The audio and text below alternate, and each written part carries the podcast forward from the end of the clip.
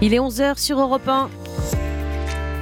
Les infos avec vous, Elam Medjahed. Bonjour Elam. Bonjour Mélanie, bonjour à tous. C'est officiel, Noël Legrette vient de quitter ses fonctions de président de la Fédération française de football. Information du reporter européen Cyril de la Morinerie que l'on retrouvera dans une heure depuis le siège de la FFF. Noël Legrette vient de présenter sa démission lors d'une réunion du comité exécutif. Donc, après 11 ans passés à la tête de la Fédération française de football, l'homme d'affaires de 81 ans a été rattrapé par les accusations de harcèlement sexuel par de nombreux employés de la FFF. Le cas de Corinne Diacre, désavoué par ses cadres en équipe de France, est également au menu des discussions ce matin. Acte 2 pour la réforme des retraites après l'Assemblée nationale. Le texte arrive au Sénat cet après-midi. Euh, premier examen en commission avant les débats dans l'hémicycle dans deux jours. Les sénateurs entrent en piste avec une majorité de droite favorable à un report de l'âge de départ à la retraite à 64 ans. Le député Aurélien Pradier partage, lui, sa crainte de voir la droite devenir peu à peu complice du gouvernement. L'ex-vice-président des Républicains promet d'entamer un chemin collectif pour reconnecter son parti LR aux Français.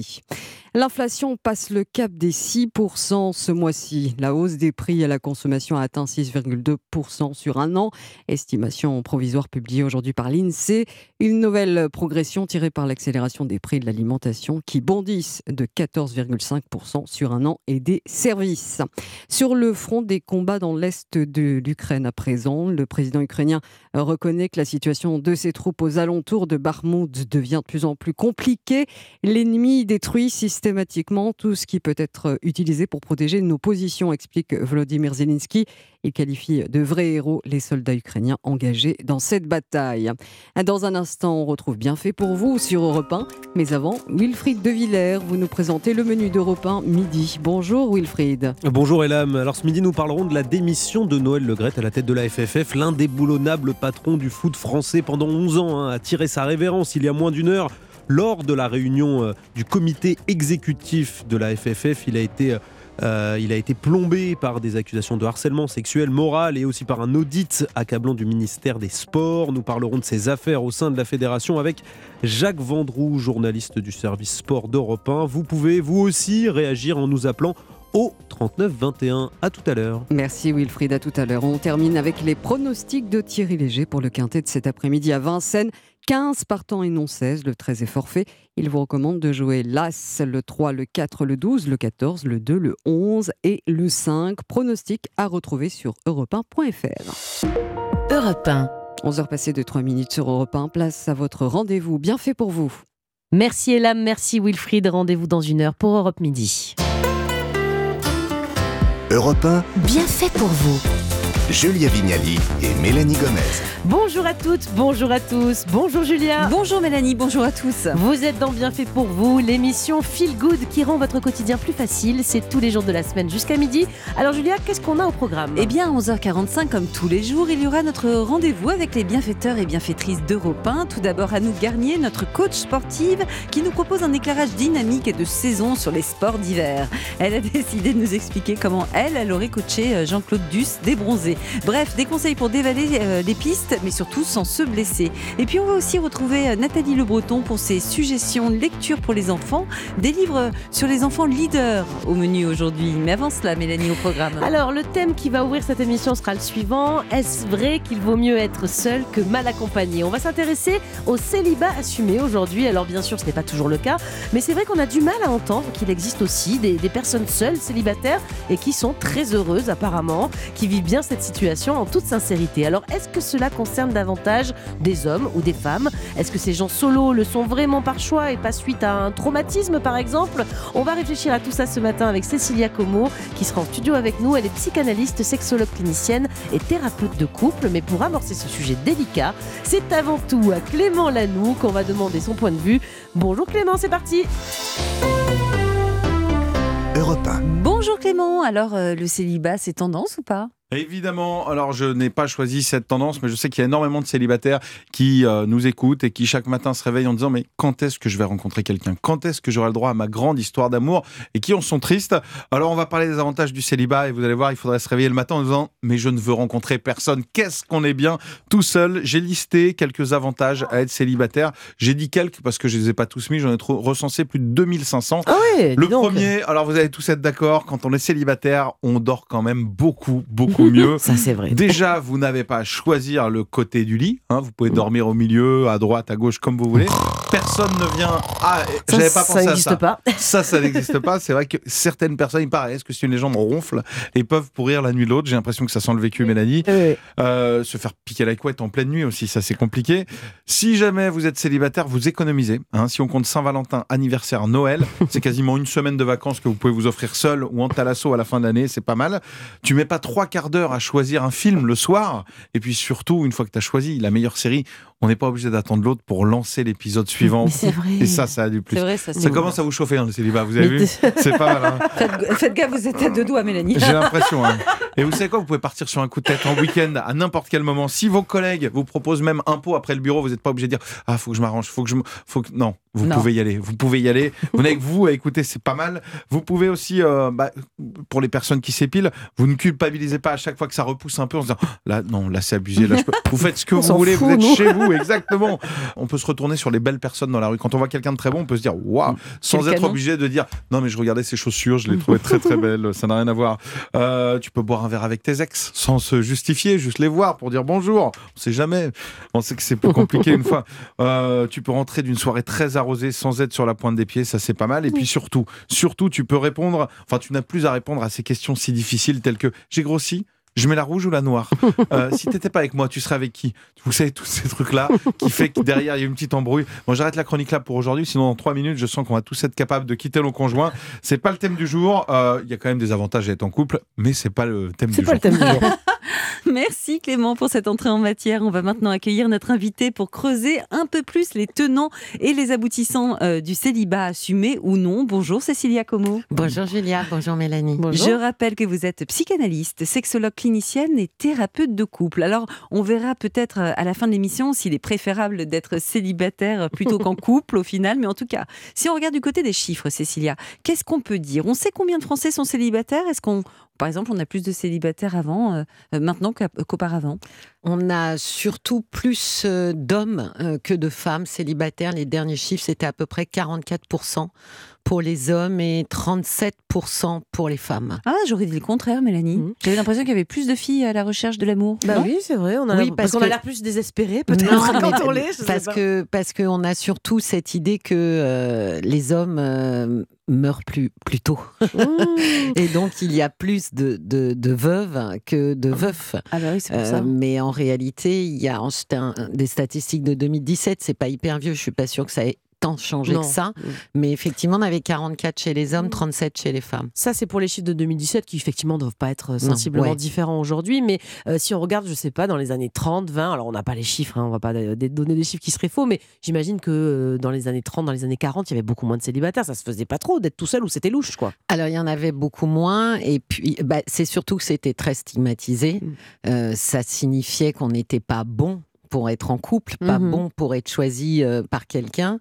Euh, et certainement que pour le coup, il y avait plus de femmes que d'hommes, et là, on parlait plus de, de veuves, pas de célibataires au sens de j'ai choisi, mais plus de veuves que de veufs. Alors, on a toujours vu le célibat comme un malheur, un échec. Est-ce que les choses se sont un peu inversées en 2023 Est-ce que c'est euh, finalement être célibataire de nos jours, c'est- plus une crainte comme, comme avant?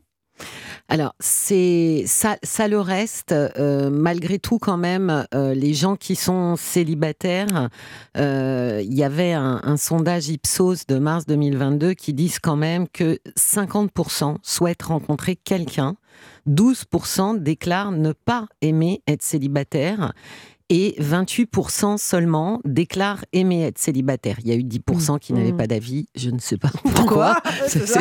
C'est- ça reste Mais ça mystérieux. veut dire qu'il y avait quand même la moitié qui se verrait Voilà. bien euh, célibataire et endurci. qui est hein. inquiet et qui est non la Oui. moitié Mais euh, si la moitié a envie de se caser et l'autre moitié n'en a pas envie, ça veut dire quand même que la moitié des célibataires sont contents de l'être, Cécilia. ils sont 28% seulement. Ah, seulement être. Oui, ouais. les 62 en fait c'est un état transitoire pour Ah, eux. ouais. Euh, Donc il a- l'objectif, c'est le couple. Voilà, c'est ils restent Ouais. Quand même dans la dans la Mm. volonté d'être en couple, et Donc, justement euh, de pas rester seul Mm. euh, tout le temps. Donc des vrais célibataires endurcis qui veulent le rester, c'est pas si courant que ça, hein, finalement. Non, c'est pas si courant que ça, non. Mais ceux qui existent, et euh, je trouve qu'en tout cas, on voyait pas ça. Alors, il n'y avait pas les réseaux sociaux, certes, mais aujourd'hui, on a l'impression quand même qu'il y en a une petite poignée de ces célibataires-là qui le brandissent un peu comme un étendard de fierté, de liberté. C'est peut-être l'effet réseaux sociaux aussi qui fait ça. hein, mais Ben, on- ils, le, ils le brandissent aussi parce que, très- en, en général, quand vous regardez leur histoire, les couples précédents n'ont pas été euh, très épanouissants ou très joyeux. Mm. Donc, ils ont un petit peu euh, cette. euh, ils ont l'impression d'avoir, euh, à juste titre, trouvé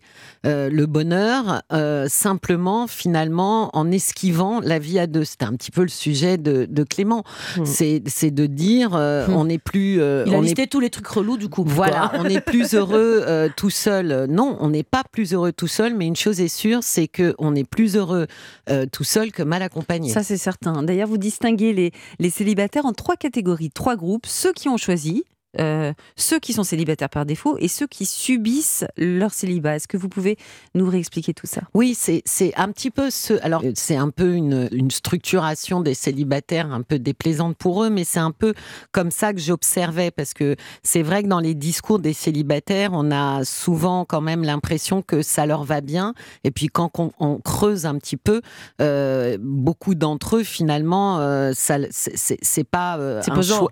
Ouais, c'est pas un choix Mm. plein. Donc le choix plein, c'est plutôt des gens qui effectivement ont choisi d'être célibataires et souvent d'ailleurs ont choisi de se recentrer sur eux-mêmes et de faire une pause. Euh, donc là aussi, c'est des gens qui sortent quand même d'une vie de couple assez tumultueuse, mais euh, ils ont vraiment quelque chose de, de découverte de soi. C'est des gens qui vont pas hésiter à, à aller euh, au restaurant seul, à aller faire des choses seuls en disant voilà, c'est un peu moi et moi, je vais m'apprivoiser.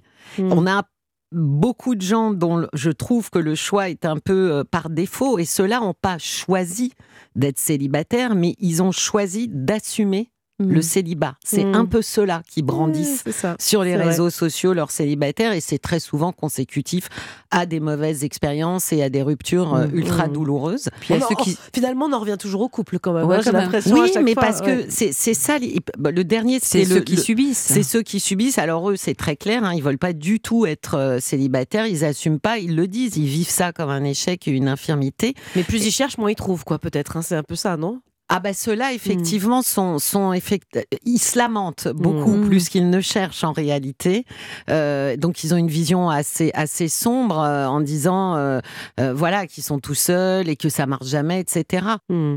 Très bien, c'est clair. On y revient dans un instant. On se penche sur le célibat aujourd'hui. Est-ce que ça existe vraiment, les célibataires assumés, pleinement heureux? Est-ce que ces célibataires par choix ne sont pas plutôt dans un rejet du modèle du couple tel qu'on l'a connu depuis la nuit des temps? On se retrouve dans quelques minutes pour en parler sur Europe 1. Europe 1, bien fait pour vous. Mélanie Gomez, Julia Vignali. De retour dans votre émission Feel Good Mieux Vivre, on vous éclaire ce matin sur le célibat. Qui sont ces célibataires assumés qui affichent même fièrement parfois aujourd'hui leur statut solo? On fait le point avec Cécilia Como, psychanalyste, sexologue clinicienne et thérapeute de couple. On va voir ce qui pousse de plus en plus de Français à fuir hein, le modèle du couple et se tourner vers le célibat. Pour ça, euh, vous expliquez Cécilia que beaucoup de célibataires sont en fait des personnes qui ne savaient pas jusqu'alors poser des limites dans leur couple, qui ne s'affirmaient pas et qui ont réussi à exister exister quand elles étaient seules. Est-ce que vous pouvez revenir sur, sur cela? Très souvent, les gens euh, vous racontent que euh, célibataire, c'est bien parce que euh, je n'ai plus à prendre soin de quelqu'un, je n'ai plus à euh, me restreindre, voilà, me restreindre sur ça. Et en fait, on se rend compte que les gens euh, faisaient vraisemblablement euh, beaucoup de choses euh, avec lesquelles euh, ils n'étaient pas du tout confortables. Vous voulez dire que s'ils avaient posé les bonnes limites à ce moment-là dans leur couple, ils seraient peut-être pas célibataires? Ben, souvent, je me le suis dit. Hmm. Et donc, être célibataire, célibataire, bah, c'est forcément c'est se débarrasser du désir de l'autre et pouvoir exprimer le sien. Mais quand même, c'est quand même une Mm. question de se dire, mais on peut pas euh, en couple choisir aussi le lieu de vacances et alterner. On peut pas démarrer euh, la série Netflix comme disait Clément, et puis bah celui qui est arrivé plus tard, euh, il rattrapera en cours de route. Pourquoi est-ce que euh, les gens s'interdisent autant finalement d'être eux-mêmes. Et vous dites les gens, mais euh, quand vous les entendez, ces célibataires dans votre cabinet, euh, est-ce que ce sont plus souvent des, des femmes ou des hommes célibataires qui sont contents d'être célibataires aujourd'hui parce qu'ils ont eu ce couple contraint, on va dire? Moi, j'aurais bêtement en tête l'idée que ce sont plutôt des femmes qui se pliaient à tout ce que Oui, monsieur voulait, mais que- oui. peut-être que c'est un peu ringard. Si, c'est quand même beaucoup plus les Mm. femmes parce qu'elles ont vraiment le sentiment euh, de prendre soin de l'autre. Les femmes, quand elles sont plus en couple et qu'on leur demande si ça les intéresse de, de quitter le célibat pour aller en couple, la première raison c'est ah non merci, j'ai plus du tout envie de m'occuper euh, voilà de quelqu'un d'autre. Alors que les mecs, ils veulent se recaser hein, pour euh, retrouver de la compagnie. d'eux. Alors que les hommes, euh, oui, ils ont besoin qu'on prenne soin d'eux. Et d'ailleurs, terriblement, euh, on sait que les hommes euh, célibataires meurent plus vite que les hommes mariés. Bon, alors bien sûr, tout ça, c'est des généralités, puis il y a des exceptions, hein, des, des hommes qui prennent très bien soin de leurs femmes, et puis euh, inversement. Absolument. Alors là, on prenait l'exemple d'une femme, justement, qui va être dans le soin, dans le couple, et justement, qui va se retrouver plus libre quand elle est, euh, elle est célibataire. Justement, avec tous les courants féministes, est-ce que les femmes seraient pas quand même aujourd'hui, les femmes célibataires, beaucoup plus exigeantes? Elles recherchent maintenant des hommes, bah, justement, dans la deuxième version de couple, on va dire, qui respectent le partage des tâches, de la charge mentale, etc. Est-ce que tous ces critères de cette deuxième union, on va dire, euh, font pas que finalement, bah, elles préfèrent rester seules, quoi Oui, et puis là, euh, elles s'en rendent pas compte. Elles, elles clament que c'est un choix plein alors que c'est un choix par défaut. C'est parce qu'elles n'ont pas encore trouvé euh, celui qui coche toutes les cases. Mais il n'y en a jamais un qui coche Mais toutes non, les cases. jamais. Et euh, honnêtement, euh, plus l'âge avance et plus elles vont descendre leurs prétentions et leurs attentes. C'est ça ce qui se passe après. C'est qu'au départ, j'ai une liste longue comme le bras. Et puis après quelques années où j'ai absolument pas trouvé, ben, On je veut vais juste enlever- qu'il ait des cheveux. quoi. Voilà, Ouais, c'est un peu ça. Et puis pendant On passe longtemps, du surfeur musclé au, au grisonnant, Ouais, un peu bedonnant. on tellement bien, sympathique en même temps. hein. Et puis pendant longtemps, on s'est mis aussi en couple, Cécilia, dans le but d'avoir des enfants. Bien sûr. Et en 2023, c'est plus obligatoire d'être en couple pour avoir des enfants. Ça joue, ça aussi, vous pensez? Oui, alors moi, j'ose espérer. Après, les célibataires vous disent quand même qu'il bon, il y en a certains qui se trouvent encore très stigmatisés, ce qui me surprend beaucoup parce que finalement, euh, euh, ça voudrait dire que le couple c'est la panacée, ce qui est pas du tout vrai. Il y a des Et gens pourquoi très ça vous malheureux. étonne? Moi, je vois dans mon quotidien, euh, j'ai plein de copines et copains célibataires, ils se plaignent tous du fait de pas toujours être invités, notamment le week-end quand les couples se retrouvent à la maison. Alors oui, Ouais. mais ça c'est pas pareil. C'est que les célibataires ont une difficulté sur le, le- le social et la solitude. Mm. C'est vrai qu'ils sont, ils, potentiellement, ils sont moins invités. Et puis il y a des âges. Moi, euh, les gens qui sont célibataires à 35 ans me disent, bah, ce qui est euh, quand même très ennuyeux, c'est que tous mes amis qui étaient célibataires avant, maintenant ils ont, d'abord un, ils sont en couple et ils ont des enfants. Et ils se sont reproduits en plus. Ils se sont reproduits et là C'est on ça. fait plus du tout les mêmes choses. Donc ils, ils sont un peu isolés de gens qui auraient Mm. autant de facilité qu'eux. C'est pour ça qu'ils se sentent aussi stigmatisés. Mais honnêtement, je leur dis et je leur redis, quand on leur vante le couple et c'est souvent oh, tu devrais trouver quelqu'un, oh j'ai quelqu'un pour toi, d'arrêter de penser que le couple c'est synonyme de bonheur. C'est pas vrai. Parfois, c'est pas du Mm. tout le cas. vous en Alors voyez beaucoup, vous, des oui, c'est pour ça que j'ai une autre vision et que je trouve ça triste de stigmatiser les gens qui sont seuls. Alors justement, on a, on a une auditrice hein, qui a laissé un message sur le répondeur d'Europe 1, c'est Justine. On va écouter tout de suite sa question.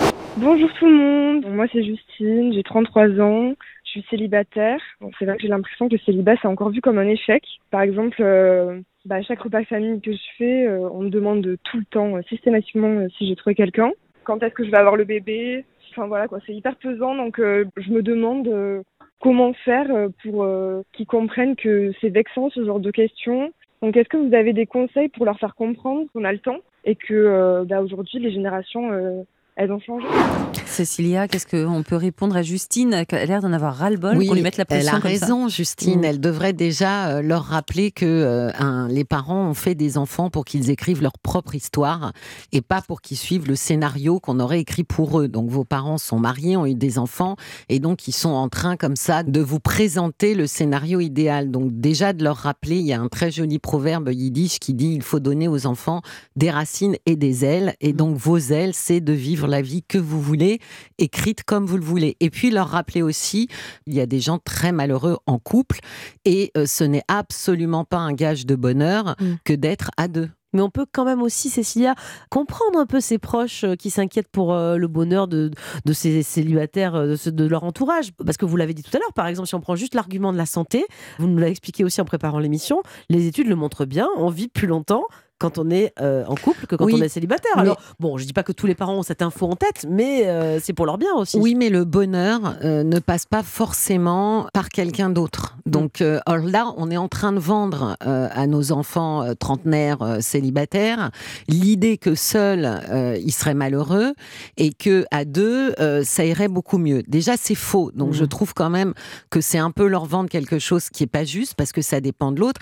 Et puis aussi dire à Justine que quand on a l'impression que c'est, euh, on le vit comme une infirmité, c'est aussi un regard qu'on porte soi-même sur Mhm. soi. C'est pas forcément les parents. Cécilia, on a aussi depuis quelque temps une génération de Tanguy, hein, les enfants qui restent chez papa-maman jusqu'à 30 ans. Et puis de l'autre côté, avec le vieillissement, de plus en plus de personnes qui utilisent leur temps libre pour s'occuper de leurs parents âgés. Est-ce que dans les deux cas, ça ne laisse pas justement moins de place à beaucoup de gens pour avoir un partenaire dans leur vie? Si, c'est très juste. Euh, Alors, les, les- les personnes qui s'occupent de leurs parents, c'est sûr, la disponibilité n'est pas la même. Et puis, c'est un investissement et une, euh, comment dire, une tâche euh, qui euh, dépasse toutes les autres tâches.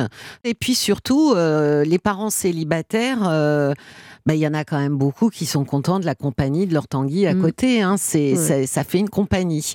Oui, je pense que bien sûr, euh, c'est des choses qui, qui poussent aussi à être disponibles, en fait, soit Mm. pour ses, ses enfants, soit pour euh, ses parents. Et si on est disponible pour eux, on est moins disponible pour, un rencontre conjoint ou une conjointe. Alors, on a une autre question de Rémi sur Instagram euh, qui nous dit que sa tante est célibataire depuis 30 ans, qu'elle se plaint en permanence d'être seule et pourtant, elle ne sort jamais, ne fait strictement rien pour tenter de trouver quelqu'un et dit qu'elle ne doit pas vraiment vouloir être en couple, que son célibat doit au fond euh, bah, lui convenir, hein, parce qu'il dit elle fait pas d'efforts. Peut-être pas, mais peut-être que sa tante est surtout dans ce qu'on appelle une position victimaire, c'est-à-dire qu'elle aime se trouver dans une position de victime où elle se plaint. Peut-être que sa tante est aussi un peu déprimée. C'est évident que quand on est célibataire, ce qui change tout, c'est le lien aux autres. Euh, que ce soit des animaux, des amis, euh, des, des collègues de boulot, des assos. Euh, ça, ça change beaucoup de choses. Les gens, finalement, euh, euh, se recréent euh, tout un tissu social qui va les soutenir. Merci beaucoup Cécilia Como. On va continuer cet entretien avec vous sur le célibat, le célibat assumé et notamment on prendra en, en ligne un témoignage, celui de David qui nous a appelé sur le répondeur d'Europe 1. On l'entendra. À 44 ans, il n'a jamais eu de relation longue, de vie de couple et il s'en porte très bien. Il va nous raconter son expérience sur Europe 1. Alors restez avec nous. Europe 1, bien fait pour vous. Julia Vignali et Mélanie Gomez. Merci beaucoup d'écouter Europe 1. On est toujours en train de parler du célibat. On dit que mieux vaut être seul que mal accompagné. Ça paraît évident, mais est-ce que c'est toujours aussi simple que cela? On décortique ce sujet toujours avec Cécilia Como. Vous êtes psychanalyste, sexologue clinicienne et thérapeute de couple. Alors, Cécilia, on va parler des, des bienfaits du célibat, évidemment. Et quand on imagine un célibataire hyper assumé, on se dit que lui ou elle, hein, il a forcément une liberté sexuelle totale, qui s'éclate, voire même c'est une vie un peu débridée à ce niveau-là.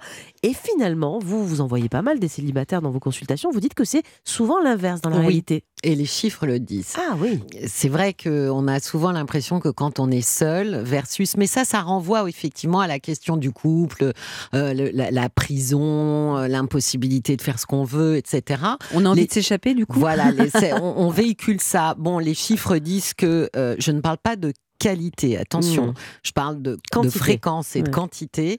Euh, ce sont les gens mariés qui ont plus de rapports sexuels que les célibataires. Mais vous avez l'exemple, je crois, d'un patient qui trompait sa femme et qui s'est euh, retrouvé célibataire. Sexuellement, euh, il y avait un truc qui avait changé pour lui ou Ah pas? ben, il était euh, effectivement. Alors lui, il, euh, on peut dire qu'il avait écumé les sites euh, donc euh, pour euh, pour tromper sa femme et puis finalement, bon.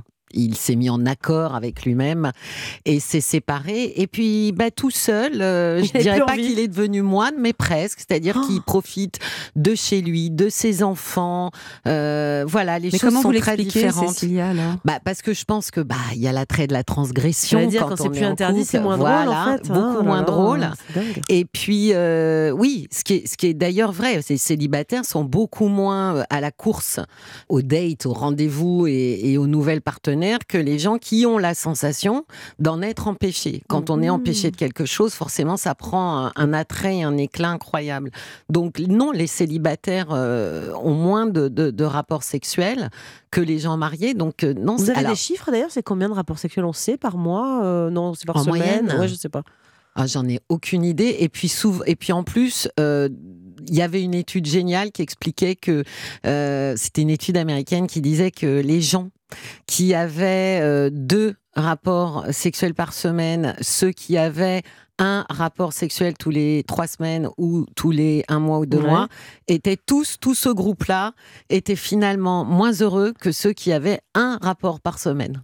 Ah, donc, la bonne final- dose, ouais, la bonne dose, c'était exactement. La bonne dose, c'est une fois par semaine. Voilà, pour être heureux. Hein, Ouais, c'était un- on, on mesurait Ah. finalement leur bien-être, comment ils se sentaient. Quel jour euh, C'est le vendredi, Julien. Ah, c'est ça. Bah, Ah non, quand on a des enfants, c'est mieux le week-end, effectivement. Alors aujourd'hui, avec toutes les applis de rencontre, je me dis que c'est quand même plus facile, non, pour se mettre en couple. C'est quoi le problème? Est-ce qu'il y a trop de compétition oui, alors? trop, trop. C'est Mm. pas du tout plus facile.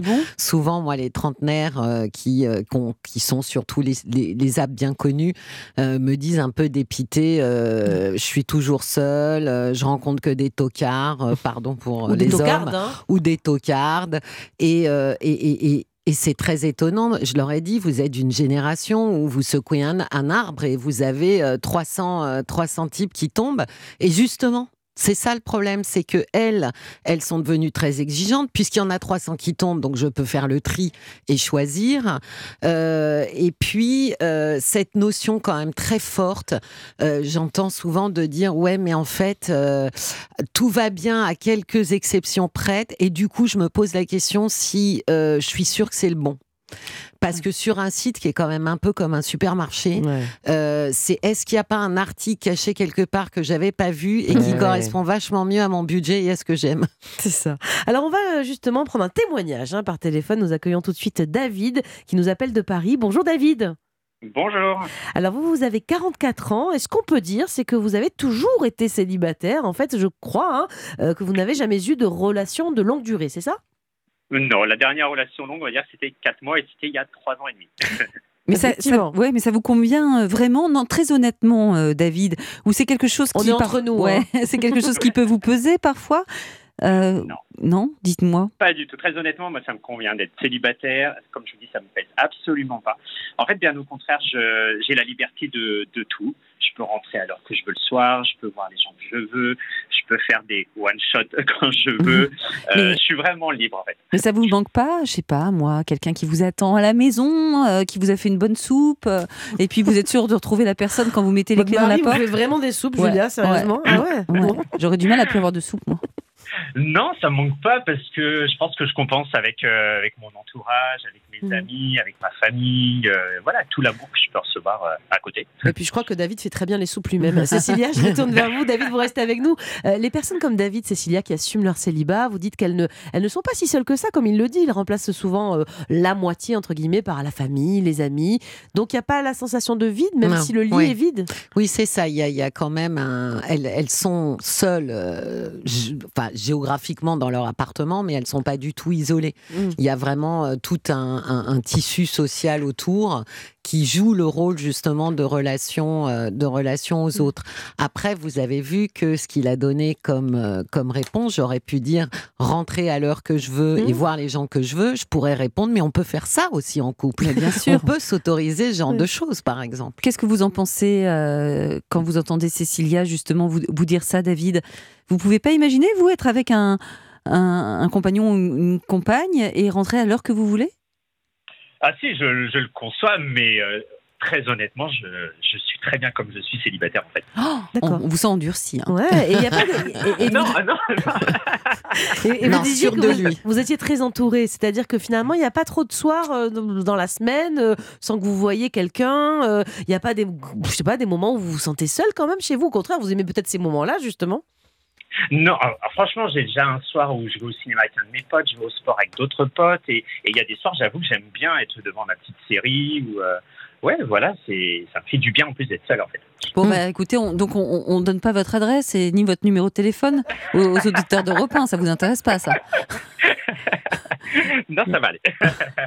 Pour finir, David, euh, je crois qu'en plus, professionnellement, ça vous arrange vraiment hein, d'être célibataire. Expliquez-nous rapidement. Ouais, tout à fait. En fait, j'ai, euh, moi, j'ai ma propre société et euh, je suis beaucoup en déplacement. Euh, je travaille beaucoup, beaucoup. Et euh, pour la petite anecdote, j'ai eu un date l'autre fois qui m'a dit, euh, de toute façon, pourquoi tu fais des dates T'es jamais disponible, t'es toujours en déplacement. Donc, je pense ben que voilà. c'est plutôt clair. Et on a la réponse pourquoi je suis célibataire. Ben voilà, c'est ça, David. C'est qu'en fait, il n'y a pas d'espace pour quelqu'un d'autre. Non, tout à fait. Et Voilà. vous n'avez pas envie d'en créer? Euh, Pas pour le moment, de toute façon, avec la société. c'est. Julia est- est- a vraiment envie J'adore de... marier Oui, les gens. voilà, c'est. Moi, j'adore Ah, marier les gens. si vous avez quelqu'un pour moi, euh, on Ah, bah, vous voyez Eh ben voilà. Non, Vous voyez qu'il y a- il y a une brèche en chaque Ah, C'est célibataire. marrant, hein, votre témoignage a changé entre Non, le non. début et Non, maintenant. hein. Non, il veut pas, il veut pas. Je sens qu'il a veut pas a Bon. Bon, merci beaucoup David, merci pour votre Merci témoignage sur Europe Merci. 1. Euh, Cécilia, quand on est resté célibataire aussi lo- longtemps que David, est-ce Il que a c'est 44 ans, hein, il Ouais. l'a dit. Et, pas de grandes Jamais d'histoire Il a que 44 ans, David. C'est-à-dire qu'il a un âge où il peut encore avoir des enfants s'il le veut. Dans une, un- il peut encore attendre. Quand il aura 60, 65 ans, il aura peut-être une vision différente, peut-être envie de la soupe. Alors, je dis pas qu'à 65 La ans. soupe de Julia. Ouais, voilà, mais euh, il aura peut-être effectivement envie, il y aura peut-être de la place et de l'espace pour quelqu'un. Exactement. Mais dites-moi, quand on est un peu un célibataire endurci, euh, Mmh, euh, mmh. co- comme, comme David, est-ce qu'on peut imaginer à un moment donné pouvoir faire entrer quelqu'un euh, Je veux dire, on a pris des, des habitudes de vieux garçons, comme Vous on avez dit. dit à non 65 ans, il verra les choses différemment, mais il aura pris de sacrés mauvais Ouais. plis aussi. Est-ce qu'on C'est prend pas un peu de si, mauvais plis quand si même? on prend le pli où c'est compliqué, et je le conçois, de devoir négocier ou de s'arranger avec quelqu'un d'autre, alors que jusque-là, on n'a jamais fait comme ça. Bien sûr que ça peut être compliqué. Moi, je connais des personnes âgées justement qui sont mis en couple assez tard, deux personnes euh, veufs et veuves, et aujourd'hui ils sont en couple, mais ils ne vivent pas ensemble. Voilà, souvent on retrouve ça. Mais ils sont très amoureux, Oui. ils se retrouvent quand ils ont Oui, envie, parce etc. qu'ils ont conscience Ouais. que euh, ils ont créé une vie, un, un quotidien qui leur va très très bien, et ils ont compris que ça perturberait ça. Oui, moi aussi, j'en Ils sont entends pas loin, hein, ils sont dans la même ville, hein, Ouais, mais ouais. euh, pas, pas Ouais, dans la même Mais c'est le paradis, ça. Finalement, est-ce que ça serait pas ça le paradis, Cécilia? C'est-à-dire être en couple et ne jamais voir son conjoint? Non, mais moi j'y crois. Non, mais j'y crois. Qu'est-ce que vous en pensez? Bah, vous avez un mari euh, artiste et moi un mari restaurateur. c'est un peu- c'est un peu, ce c'est un a petit peu choisi, ce qui se passe. Non, mais quelque part, euh, est-ce que Ça, ça dépend de, de ce qu'on de ce qu'on a envie de vivre en couple. Et vous, vous- je pense que quand on est, euh, comment dire, quand on a cette impression que l'autre nous enlève quelque chose de notre liberté, bien sûr que ça paraît formidable. Quand on a, on pose ses limites et que l'autre n'enlève rien à notre liberté, finalement, être en couple, c'est pas si compliqué. Mhm. Pour finir, Cécilia, pour les célibataires qui nous écoutent et qui, pour le coup, le vivent mal, ce célibat, qu'est-ce qu'on peut leur conseiller? Si vous avez une bonne astuce là pour justement les- leur mettre un peu le pied à l'étrier pour changer cette situation. Alors, pour ceux qui, qui le vivent mal, je pense que la première chose, c'est qu'il faut vraiment pas être isolé. Ça, c'est quand même un des soucis des gens célibataires, c'est vraiment l'isolement. Euh, donc, d'une manière ou d'une autre, je dis souvent, créer d'autres cercles amicaux parce que souvent, ils en ont qu'un et celui-là est pas forcément disponible. Donc, euh, je leur dis, créez-en d'autres euh, par euh, du sport, par euh, faites du théâtre. Au théâtre, vous allez rencontrer euh, des gens qui sont comme vous, qui, qui font une activité, etc. Des cours de cuisine où on on apprend à faire voilà, des soupes, par exemple, exactement. des soupes, hein, voilà, ouais, pour celui qui arrivera et de dire, vous avez vu, maintenant vous êtes prêts. Euh, ça, c'est la première chose. La deuxième chose, c'est peut-être de revisiter un peu les attentes. Pour ceux qui se plaignent d'être seuls, bah oui, mais on rencontre un autre être humain, il va être totalement imparfait. Est-ce que ça, on est capable de le gérer? Et puis la dernière chose, c'est évidemment de connaître ses limites, parce que quand on connaît bien ses limites et qu'on ne transige pas sur nos limites, sur ce qui nous semble intolérable et c'est ce qui nous semble tolérable, vivre en couple n'est pas si compliqué. Bon, ben merci, ce sera le mot de la fin. Merci beaucoup Cécilia Je Como pour cette discussion sur le célibat, qu'il soit contraint ou assumé. On a bien détaillé les choses. Merci et bonne continuation. Alors dans quelques toutes petites minutes, eh bien restez avec nous car on va retrouver les bienfaiteurs d'Europe 1. Il y aura des conseils sportifs pour les chanceux qui s'apprêtent à dévaler les pistes de ski. Et puis on va vous conseiller aussi des livres pour enfants, des livres qui parlent des enfants leaders. Et oui, des enfants leaders, j'adore l'idée. Et pas dealer. hein. Et pas dealer, évidemment. à tout de suite, on reste ensemble sur Europe 1. Europe 1, bien fait pour vous. Mélanie Gomez et Julia Vignali. Vous êtes sur Europe 1, de retour dans votre émission du matin qui vous chouchoute, vous et vos proches. Et nous avons été rejointes par nos deux bienfaitrices du jour qui vont partager avec nous leurs bons conseils. Bonjour Nathalie Le Breton. Bonjour, bonjour. Alors, des livres pour enfants qui nous parlent de quel sujet aujourd'hui? Eh, eh, devinette, quel est le point commun entre Nicolas Sarkozy, Louis XI, Anouk, vos enfants Peut-être un de mes enfants. Quel est le point commun? Des petits chefs, des petits chefs. Ils veulent devenir chef, Voilà, président, roi. Nathalie, on vous retrouve tout à l'heure pour parler de ces petits cheffaillons. Mais avant ça, c'est Anouk Garnier qui va prendre le leadership pour le Oui, moment. Une- oui. Voilà, le leadership sur la piste rouge. On vous écoute, Anouk. Alors, qui n'a jamais eu cette petite musique en tête quand vous êtes en week-end à la montagne? Et voilà Alors c'est un film culte, hein, Les Bronzés font du ski. Moi, je suis fan. Je crois que Nathalie Ouais, aussi, on en a parlé tout à l'heure. Et en fait, j'ai un petit problème. hein, c'est que quand je regarde les films, bah, je suis coach et j'ai une déformation professionnelle. J'ai envie de coacher tout le monde, forcément. et il y a un personnage que j'ai eu envie de coacher. C'est notre ami Jean-Claude Duss, quand même. Et euh, je me suis dit que bah, j'allais le préparer pour le ski, mais je me suis dit peut-être les auditeurs d'Europe 1 avaient besoin Bah aussi oui, de aussi. conseils. Alors voilà comment j'aurais coaché Jean-Claude Duss. C'est Duss avec un D comme Duss. Alors, les filles, vous allez au ski ou pas? Oui, moi j'adore oui. ça. Ah non, moi non. Non, euh, je sais que Julia, vous êtes plutôt soleil. Ben, Je vais au ski, mais en altitude, là, enfin sur les chaises, la longue. Mais- là, ah, voilà. d'accord. Avec vous le allez- vin chaud à la main, vous voyez. Êtes plutôt euh, version vin Les chaud. muscles ont pas trop mal. D'accord, Oui. ok. Donc, Mélanie, À part Je le prépare. coude. hein, c'est vrai. Alors, je vous propose trois axes pour vous préparer au ski, trois axes de travail. Première chose, on va renforcer le bas du corps pour deux raisons. D'abord, bien contrôler ses genoux lors des virages pour éviter de se blesser quand même. Mhm. Et des cuisses fortes et solides pour pouvoir bien pousser dans les jambes. Alors, comme exercice, vous pouvez faire, donc on avait déjà parlé des fentes, vous vous souvenez Mhm. un pied devant, un pied derrière, les deux jambes fléchies, mais cette fois-ci, on va le travailler de manière statique, c'est-à-dire qu'on va rester en bas du mouvement, on bloque, ça va être sympa, ça brûle On bien fait les la cuisses. statue dans cette On fait, on fait la statue de, de la fente. Vous pouvez faire la version un petit peu plus avancée en étant en appui sur une jambe et en étant juste jambes fléchies. Vous Wow. mimez un petit. Ouais, Ouais. Ça, ça commence à être Là, intéressant. niveau au-dessus. quoi. Et en niveau au-dessus, vous pouvez mettre un coussin sous votre pied pour travailler Mm. la notion d'équilibre. C'est très Là, intéressant. on est sur la flèche d'or euh, niveau. Euh, ça. Et quoi, ça. l'exercice de la chaise, c'est pas bien ça? Je Alors, c'est super ça. On en parlait tout à l'heure. Alors la chaise, souvent c'est appuyé contre le mur, mais Nathalie m'a donné une version de la chaise qui n'est pas appuyée contre le mur. Vous Ah êtes euh, vraiment en position, vous mimez la chaise. C'est bien cette entraide entre Vous chroniqueurs. avez moi, je vu, trouve, vous hein, avez ouais, vu. ouais. Mais c'est un truc Et- de yoga, Nathalie Exactement. Mm. Et c'est très intéressant effectivement pour euh, Alors, renforcer les cuisses. excusez-moi, j'ai perdu le fil. La chaise, Oui. la chaise. Oui. Ah, regarde Nathalie Breton, Ah, jambes voilà.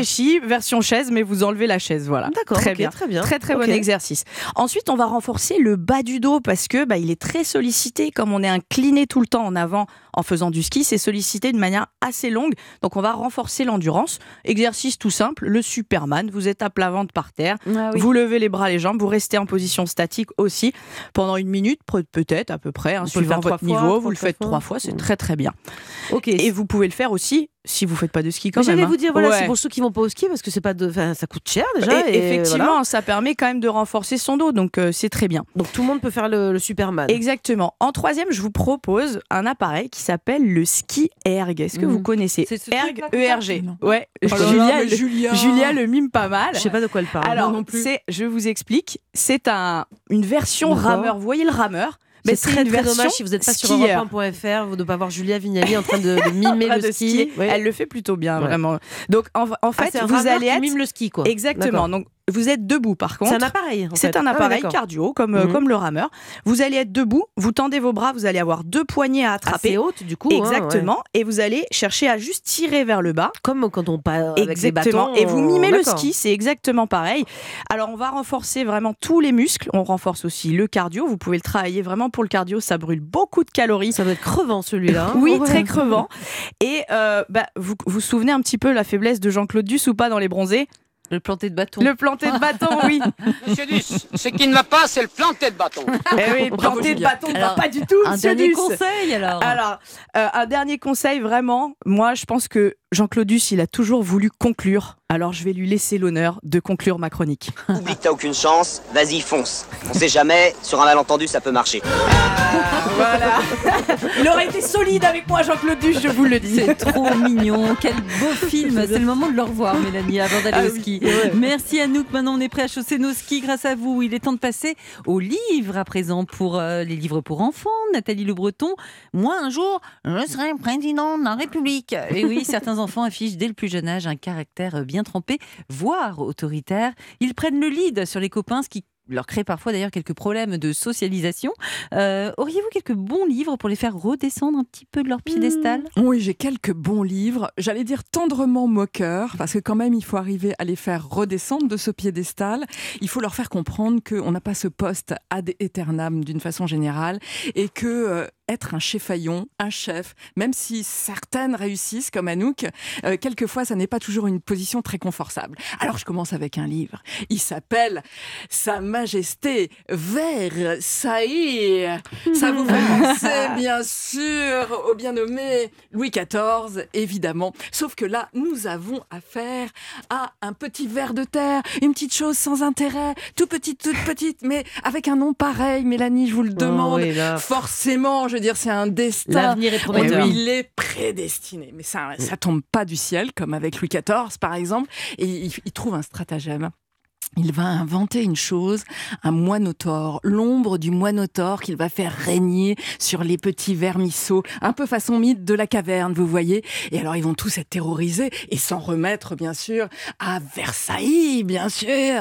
Alors ils, ils sont tous au garde à vous, c'est vraiment lui qui va leur sauver la vie. Sauf qu'il y a un moment donné, on est une toute petite chose et qui va se faire attraper à son propre jeu par la réalité, puisqu'il y a un pêcheur qui aïe. Malencontreusement va jeter sa canne à pêche, le récupérer pour de vrai, le mettre dans l'eau pour de vrai, où là il va trouver Un poisson un autre Ah. poisson. Oui, puis alors un poisson chef, voyez, Oh. celui qui se Ah dit là. c'est moi qui commande, c'est moi qui vais le bouffer. Oh, elle est horrible. Voilà. Non, non, si vous voulez faire redescendre, mais alors bien redescendre le petit chef. Franchement, je vous conseille l'histoire du verre, C'est qui, ça. du verre qui meurt. C'est vraiment. va se faire manger par un poisson. Bah écoutez, euh, voilà, faut les calme. faire réfléchir un petit peu ces Oh, chouchous. j'adore. Alors derrière ces enfants qui se prennent pour des rois et se font passer pour des rois auprès des autres enfants, Eh il y a oui. souvent des, vulnéra- des vuln- Des vulnérabilités, des vous vulnérabilités masquées. Euh, en tout cas, c'est ce que nous enseigne la grande histoire avec un grand H. Qu'en est-il dans les livres pour enfants? On retrouve ça aussi, et c'est bien humain. humain Trop humain, rien qu'humain. C'est un peu ce que nous sommes tous, y compris quand on est un chefaillon, un autoritaire, un leader. C'est un livre de Marco Viallet, Je suis le roi. Et il est chouette. C'est sorti dans une toute petite maison d'édition qui s'appelle À demi-mot. Et c'est sympa parce que vous avez là à chaque fois une double page avec celui qui est le roi, le chef, l'autoritaire. Il est tellement fort que lui, il a le Noël quand il veut, Mélanie. Il est tellement fort qu'il a la plus, le, le manteau le plus long de la terre. Il est tellement fort, Julia, que les gens qui sont à côté de lui euh, ne rient que quand il l'autorise. Il est tellement fort, il est tellement, mais il, il a, il a Anouk, tout vous n'êtes pour pas comme lui. ça, j'espère. Bref. Non. Il a l'air trop Non. sympa celui-là. en tout cas, il ne rit euh, ces petits sujets que quand il le décide. Donc vous voyez, donc partout, ce gars-là, il règne. Et à côté, vous avez une petite voix qui dit Et toi Alors il lui dit Et toi Et l'autre, il est là Euh, Non, non, je n'ai pas tout ça. Euh, non, non, je ne suis pas le plus fort. Non, je ne sais pas. On- on- il n'existe même pas ces pages blanches, sauf à la fin. La nuit tombe. Et là, il est obligé d'avouer. Hum, il a quand même un petit peu peur. Il a peur de la nuit. Il a peur de s'endormir. Ah. Et là, il demande à cette petite chose qui est en train d'exister euh, Et toi? Eh ben moi, non, pas du tout, parce qu'il s'agit juste d'une toute petite luciole. Ah, et pendant, peur, eh elle. ben, elle, elle n'a pas peur. Voilà. Donc effectivement, il faut Même se les méfier. gros, les gros chefs ont des gros, grosses failles. Et oui, exactement. Exactement. Et les petits ont des grosses qualités. Et pas que. Reste que la compassion et la compréhension, c'est pas le fort de tous les enfants, Nathalie. On ne peut pas leur demander d'être psychologue, d'autant que souvent ils les subissent, hein, ces enfants. Ouais, c'est assez juste. C'est une réflexion qu'on peut amener sur le, le livre là dont je viens vous parler. Alors, pour répondre à ça, euh, il y a une bonne méthode, c'est leur apprendre à ceux qui sont dominants à dominer, à leur dire non. Apprendre à dire non. Un livre excellent de Dizan Albedge. Regardez, ça s'appelle Ceux qui décident. Alors, je suis d'accord. C'est vrai qu'avec les enfants autoritaires dans la mauvaise version, on peut être à côté euh, du harcèlement. Ce livre est sorti chez l'étagère du bas. C'est drôlement bien fait parce que on voit effectivement la bande des leaders. Ils sont pas très nombreux, mais ils imposent tout. C'est-à-dire qu'ils imposent aux autres de ne pas jouer. Quand d'un seul coup les autres, évidemment, sont créatifs, ils vont vers un autre jeu. Construire une cabane, ils arrivent, ils démolissent le Ah, jeu des ouais. autres. Éventuellement, d'un seul coup, arrive le match de foot. Euh, génial. Attendez, vous allez dégager du terrain. C'est nous qui allons jouer et vous, vous allez aller ailleurs. Il se retire du jeu. Seulement problème, c'est ce qu'on se disait au début, c'est-à-dire que quand on est un peu trop autoritaire comme ça, au bout d'un certain temps, il y a le vide qui se fait. Aller jouer au foot en étant deux ou trois, et C'est bien évidemment, c'est Eh oui. limité. Et là, d'un seul coup, c'est ceux qui sont dominés et qui ont jusqu'ici obéi en se retirant du jeu, qui d'un seul coup, effectivement, vont dire Bah non, tu vois, je vais te dire, je vais pas jouer avec toi parce que Parce franchement, c'est toi qui dictes ta loi, mais maintenant c'est nous qui allons la dicter et ils reprennent la main. Donc apprendre à dire non à ces gamins-là, eh ben, ça permet d'affronter les gens qui ont lead et qui ont parfois des qualités. hein. On est d'accord que là, on était sur l'angle l'angle critique, mais bon, d'abord utiliser ces livres pour rappeler à ces enfants-là que euh, de temps en temps on est dominant et puis de temps en temps on est dominé et c'est pas bien grave. Eh bien, merci beaucoup Nathalie. Vous retrouverez toutes les références de cette chronique littérature jeunesse sur europe 1.fr. Et peut-être, ça c'est la surprise chaque mois, hein, dans les box de livres pour enfants, notisséauton.fr. Et bien voilà, Mélanie, il est presque midi et notre émission touche à sa fin. J'espère que vous avez passé un chouette moment sur Europe 1. On vous retrouve bien sûr demain à 11h. Et Mélanie, quel sera notre sujet du jour? Alors, vous savez, on va, on va se mettre à la place des parents. On est des parents d'ailleurs Mhm. et on a tous connu hein, les crises de larmes, les caprices, les problèmes d'autorité avec les petits ou avec même les ados. On a des soucis, c'est pas facile d'être parent. Donc, on va voir comment euh, justement trouver des solutions faciles pour rétablir la paix à la maison. Pour le moment, place à l'info avec euh, Wilfried de Villers pour Europe 1 Midi. Quel est le programme? Eh bien, nous reviendrons dans un instant hein, sur la démission de Noël Legrette à la tête de la Fédération française de football. C'était il y a un peu plus d'une heure lors de la réunion du comité exécutif de la Fédé.